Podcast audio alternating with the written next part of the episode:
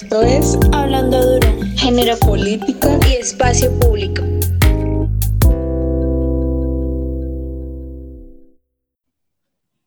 Hola a todas, todos y todas desde Hablando Duro, Política, Género y Espacio Público, donde compartimos debates y ideas así charladito. Hoy hablaremos un poco de la Ley 1761 de 2015, más conocida como la Ley Rosalvira Celi, que entre otras cosas introduce el delito de feminicidio al Código Penal colombiano. Hoy nuestra invitada es Estefanía Rivera Guzmán, integrante de la Red Feminista Antimilitarista, donde coordina el Observatorio de Feminicidios de Colombia. Hola Estefanía, ¿cómo estás? Hola, ¿cómo estás? Muchísimas gracias por la invitación. Un saludo a todas las personas que nos están escuchando. Muchas gracias. Bueno, yo soy Isabela Camacho, me faltó presentarme, soy estudiante de Derecho y Ciencia Política de quinto semestre y hago parte del semillero de Género, Política y Espacio Público en la universidad. Bueno, entonces hoy vamos a hablar sobre un tema que está siendo cada vez más escuchado estos días en las noticias, muy lamentablemente, y es este tema del feminicidio. Mucha gente he escuchado, me pregunta, ¿ese delito para qué existe? ¿Ese delito crea más desigualdad? porque no es un homicidio? Uno ve que siempre en las noticias dicen que los culpables buscan que sea un homicidio y un feminicidio. Y este programa quiere explicar un poco el por qué es necesario este delito, esta tipificación distinta al homicidio. Entonces yo te quería preguntar primero, Estefanía, ¿por qué fue necesario incorporar este delito de feminicidio en Colombia? Bueno, primero eh, tendríamos que analizar por qué las, ¿por qué hablamos de feminicidio, cierto? O sea, ¿por qué los movimientos de mujeres y por qué las feministas pensamos en que las violencias que vivimos las mujeres son unas violencias específicas, diferenciadas, cierto? Que tienen unas características y un contexto de desigualdad específica.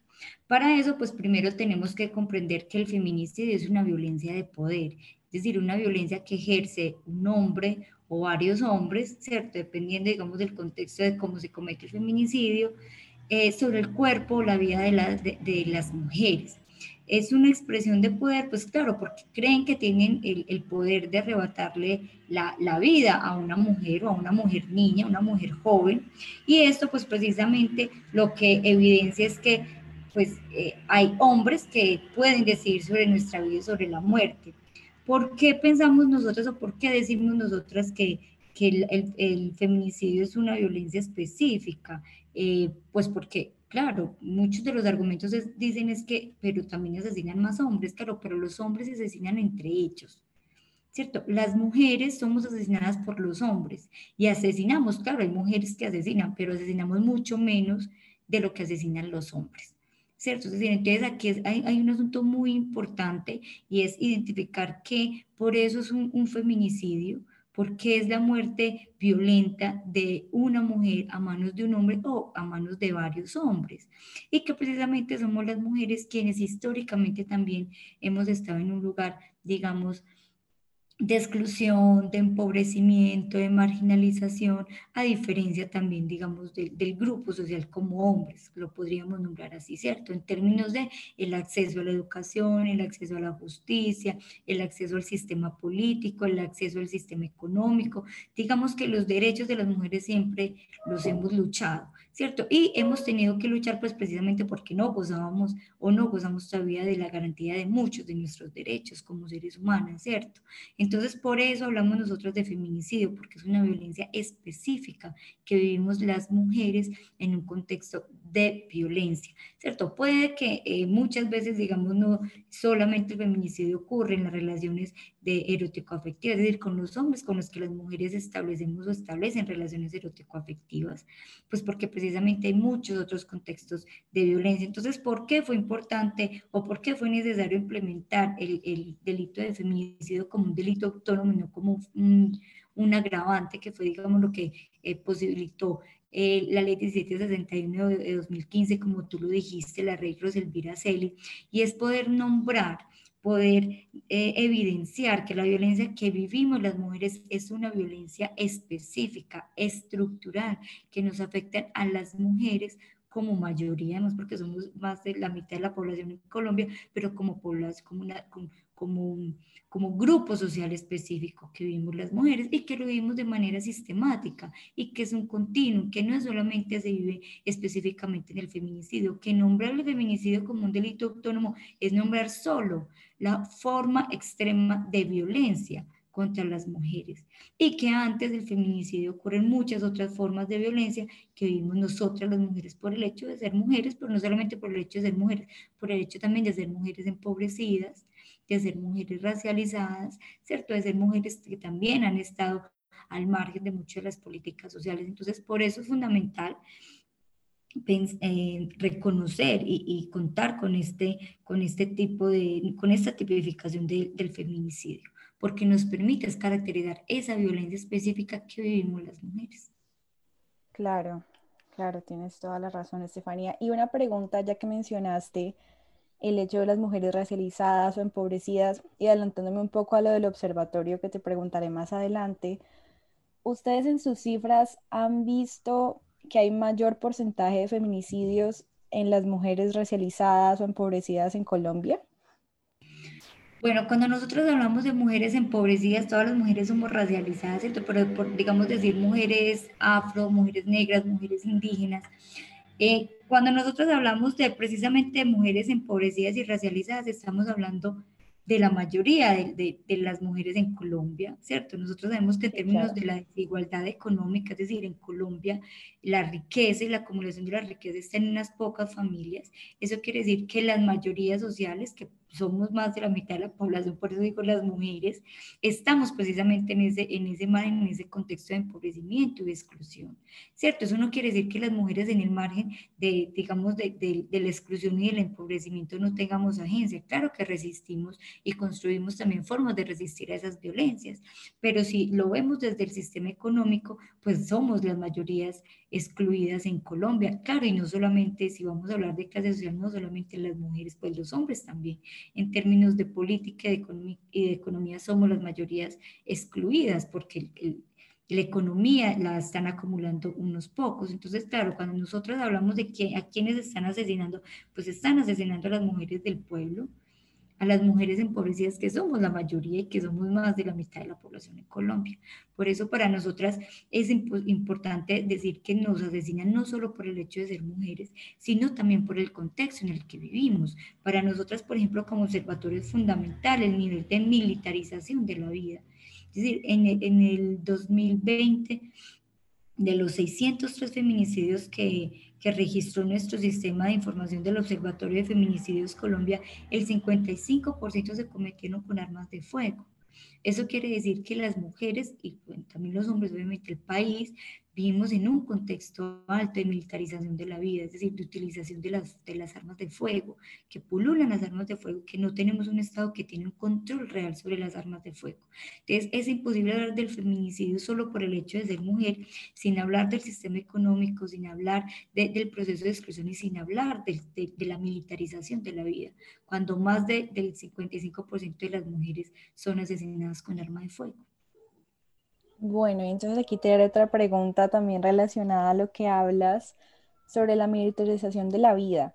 El Observatorio de Feminicidios Colombia hace parte de la red feminista antimilitarista, ¿cierto? De la cual tú también eres integrante. Quisiera saber un poco de este nombre exactamente, por qué surge, qué significa, feminista antimilitarista, cómo es esta mezcla, cómo funciona. Bueno, la Red Feminista Antimilitarista es una organización de mujeres, somos 18, 18 socias, llevamos ah, muchos años en la ciudad de Medellín. Nosotras pues somos feministas y somos antimilitaristas y claro, él siempre nos pregunta por el concepto de antimilitarismo eh, y es que es imposible pensarnos un feminismo y sobre todo un feminismo popular como nosotras, pues porque todas venimos, digamos, o, de origen o somos mujeres populares, pensarnos en un feminismo que no problematice la militarización de la vida. Cuando hablamos de la militarización de la vida, estamos hablando de toda la inversión que, que hay en las armas, pero no solamente en las armas como el Estado, sino la presencia de hombres en armas, de estructuras de hombres en armas que permean toda la vida que permean la, la, vida de las mujeres, de sus barrios, de sus comunas, que además, digamos, están en, una lógica también de, de, disputa de los territorios, sea por el narcotráfico, por el microtráfico, por las redes de trata también, eh, que ahí también tienen un lugar importante, digamos, el cuerpo de las niñas y de las mujeres. Entonces, cuando nosotras nos nombramos como feministas antimilitaristas, estamos teniendo una posición crítica con relación al militarismo de la vida. Es decir, para nosotras el control de las armas las tendría que tener el Estado, ¿cierto? No las armas no tendrían por qué estar en poder del pueblo, ¿cierto? Y sobre todo siendo utilizadas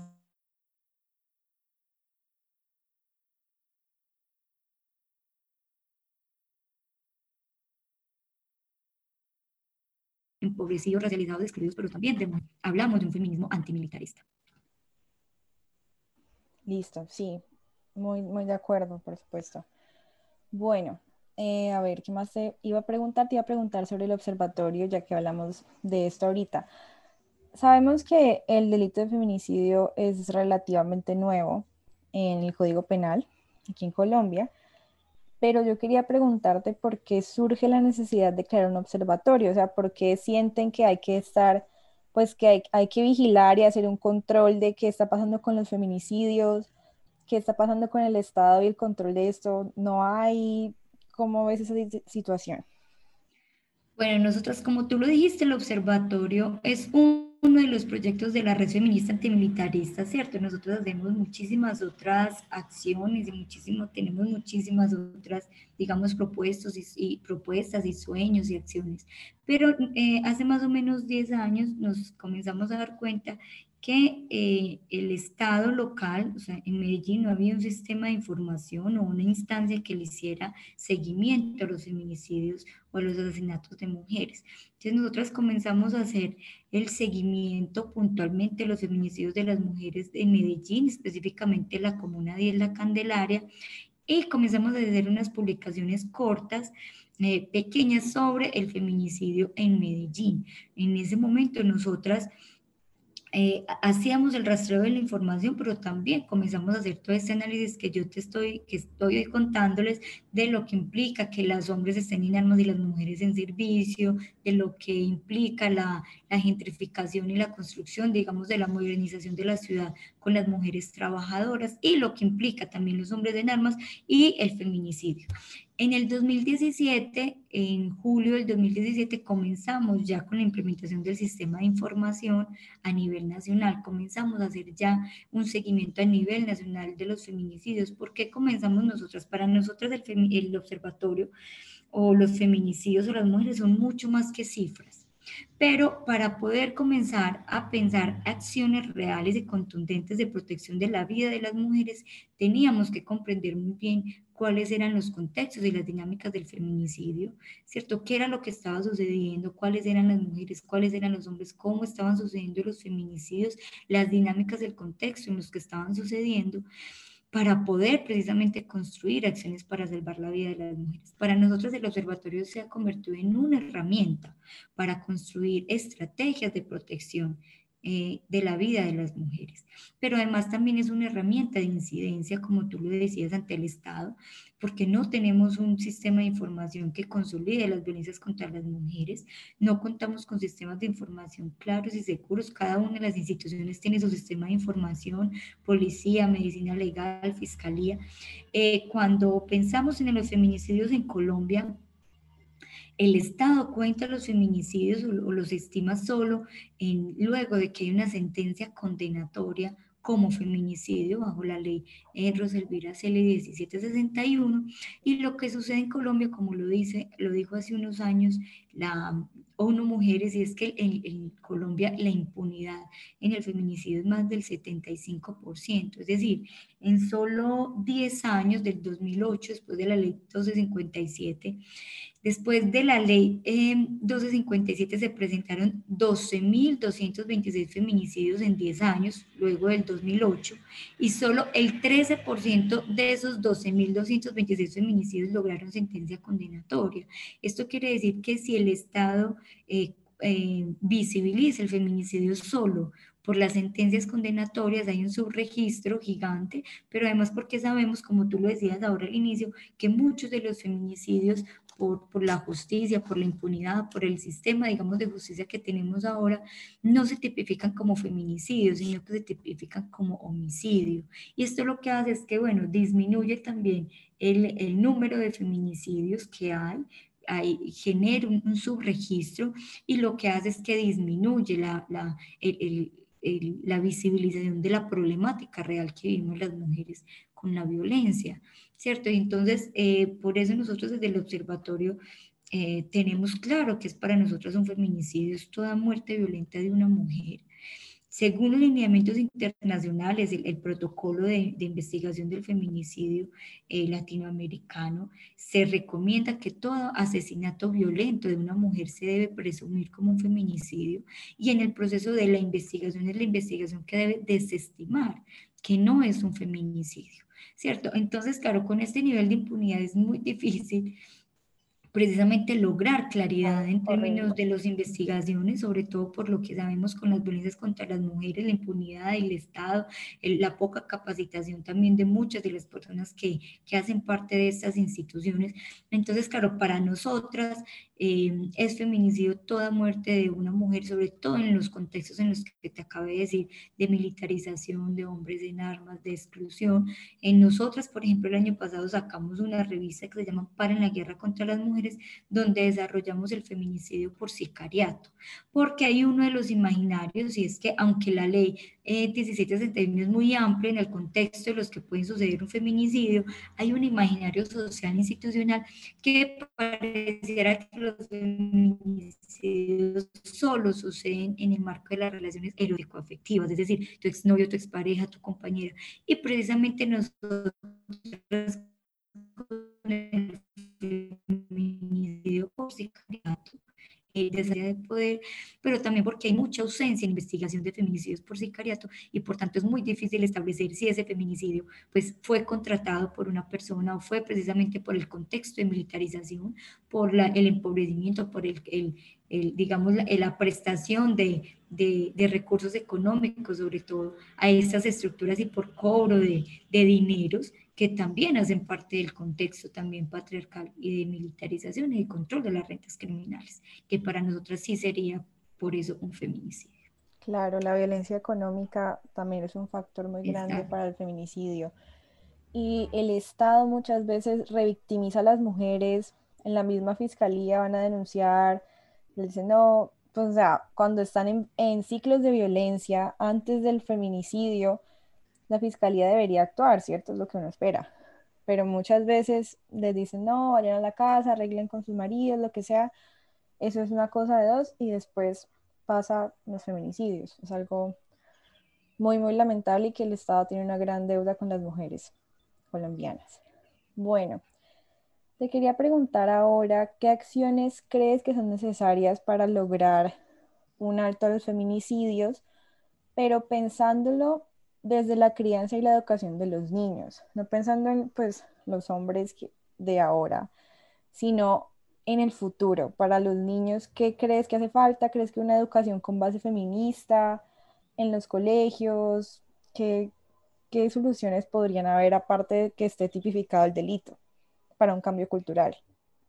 Claro, yo creo que tendrían que ser varios asuntos, o sea, no solamente, digamos, desde la educación y la crianza, yo creo que tiene que ver desde varios asuntos, como lo, tú lo decías ahora, es decir, la impunidad. Yo creo que, que como lo dice la teórica Rita Laura Segato, que se la recomiendo por si tienen un ratico, pueden ver algunos videos o leer algo de ella, es muy interesante. El Estado tiene el ADN patriarcal, es decir, la violencia contra las mujeres nunca ha sido una prioridad para los estados, pues porque hemos estado sido gobernadas históricamente también por hombres, ¿cierto? Desde su sistema, digamos, patriarcal. Entonces, eh, la violencia contra las mujeres nunca ha sido una prioridad.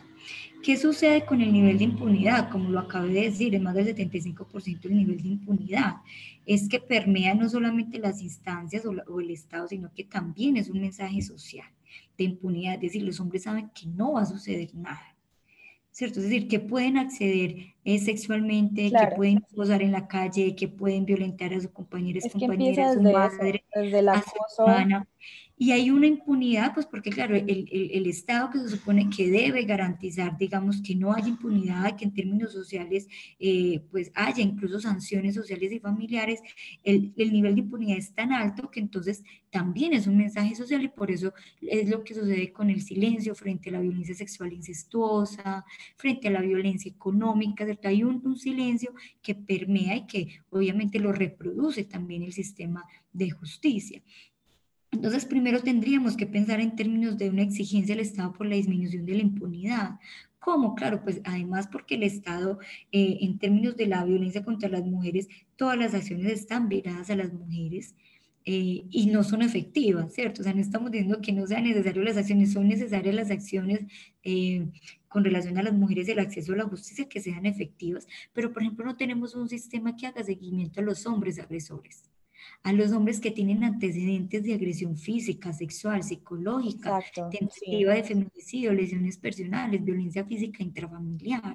Entonces, claro, lo que tú ves es que muchos de los feminicidios, en muchos de estos feminicidios han habido antecedentes de denuncia, la, la, sociedad, la familia sabe que la mujer estaba siendo víctima de violencia, que decide terminar una relación y que precisamente la ausencia de un Estado que garantice el seguimiento de esos hombres agresores hace que eh, no se pueda evitar un feminicidio. Entonces, claro, lo primero que tendríamos que decir es que hay que eh, hacer alto a la impunidad del silencio en los entornos cercanos y familiares, de la violencia sexual, de la violencia física, psicológica. Segundo, que es necesario que las mujeres construyamos relaciones con cero misoginia, es relaciones em, con otras mujeres de construir relaciones y redes de protección, de apoyo con las mamás, las hermanas, las tías, las amigas, las compañeras de trabajo, hablar de la violencia, porque si nos damos cuenta con las cifras y los datos, no, seguramente no vas a ser la única que está viviendo ese tipo de violencia y que además son muchas las mujeres que han sobrevivido y que son esas estrategias las que a través de nuestro diálogo y construcción colectiva tenemos que aprender. Y nosotras tenemos unas experiencias muy interesantes que llamamos círculos de protección a mujeres sobrevivientes a feminicidios en grado de tentativa, donde aprendemos cuáles han sido las estrategias de otras mujeres para sobrevivir a la violencia feminicida, a la violencia patriarcal. Entonces, claro, cuando construimos esas redes de apoyo, también estamos educando a las mujeres a, confiar en la otra, a creer en la otra, a apoyar a la otra. Cuando no, silenciamos la violencia en el interior de la familia y hablamos, le estamos enseñando a los niños y a las niñas que la violencia no es la solución, ¿cierto? No es una respuesta, que es una, una relación de poder y que por tanto cuando hablamos y solucionamos y confrontamos esas violencias que vimos en nuestros entornos, pues también estamos enseñando que esas violencias, digamos, no, no, no es la forma de, de, de, relación, digamos, de los hombres con relación a las mujeres. Y por último, creo que es la exigencia con relación al Estado de rutas de atención. Uno está a pensarnos en realidad, eh, a veces pensamos que las políticas y los estados no tienen relación directa con lo que vivimos las mujeres, pero sí, las mujeres tenemos que estar conscientes de por quién votamos, a quién elegimos, pensar que podemos también gobernar, estar en instancias de decisión, porque sabemos lo que vivimos, entonces las mujeres en el estado que somos de, de, como lo decía ahora, de origen popular, que sabemos lo que podemos vivir, somos nosotras quienes podemos llegar a esas instancias de decisión y de poder y poder priorizar el bienestar de las mujeres, no solamente alrededor de las, de las violencias, sino también de la redistribución de los recursos que las mujeres que son madres cabezas de familias puedan tener solucionadas sus condiciones económicas para no tener que, que, vivir muchas veces en contextos de violencia. Entonces creo que también esa sería como la tercera, la, última, la posibilidad o, propuesta que yo diría y es que se necesitan muchas más mujeres. Eh, que, están conscientes de las violencias y de las desigualdades de las mayorías en las instancias de poder. Y conciencia política también, o sea, las mujeres en Colombia votamos mucho, elegimos a nuestros gobernantes, a quienes nos gobiernan, y creo que sí es importante tener claro que eso sí afecta las rutas de atención, afecta la distribución de la riqueza, afecta que tengamos o no mayor empleo y posibilidades de empleo, que la educación de nuestros hijos y de nuestras hijas sea gratuita y de calidad. Entonces creo que ahí también es, es importante nombrar esto y es que hay una relación directa con la política. Claro que sí, sí, me parece muy importante todo lo que dices, lo de las redes de apoyo, me parece algo que cada vez está surgiendo más. O sea, que siempre tal vez en las familias se ha dado un poco, pero ahora se está dando más y más entre amigas. Y esto de que siempre ha existido como el pacto patriarcal entre los hombres, de no, yo no acuso a tal, yo no conozco ningún violador, yo no conozco ningún acosador. Y en cambio las mujeres que nos crían, bueno, esto va para otro programa, pero como que nos crían para estar siempre como en disputa unas con otras y en verdad lo que hay que hacer siempre es lograr esos círculos de apoyo que tú dices, me parece algo muy, muy importante. Exacto, sí, porque digamos que la misoginia de alguna forma también es un, una de las estrategias del sistema patriarcal para separarnos. Exacto. ¿Cierto? Para separarnos y obviamente generar muchísimo más facilidad, dominio y poder sobre nosotras. Exacto, sí, sí, sí. Bueno, Estefanía, pues nada, muchísimas, muchísimas gracias por estar hoy en esta misión. Me encantó mucho hablar contigo sobre este tema, que da para mucho más. Hay todavía muchísimo que hacer, pero el observatorio me parece que ha hecho un muy buen trabajo en lo que estuve mirando en la página, excelente. Creo que debe difundirse más. Lamentable que tengamos que tener un observatorio de feminicidios, pero por ahora hay que potencializarlo al máximo. Muchísimas gracias por estar. Recuerden seguirnos en nuestras redes sociales como Semillero Raya al Piso GPIEP y nos hablamos la próxima misión. Muchas gracias. Bueno, gracias Isabela, ya terminamos, ¿cierto? Muchas gracias Isabela, a todas las personas que nos escuchan. Les invito también a que nos sigan en nuestras redes sociales, Red Feminista Antimilitarista en Facebook, en Instagram, en Twitter y la página del Observatorio Feminicidios Colombia. Muchísimas gracias.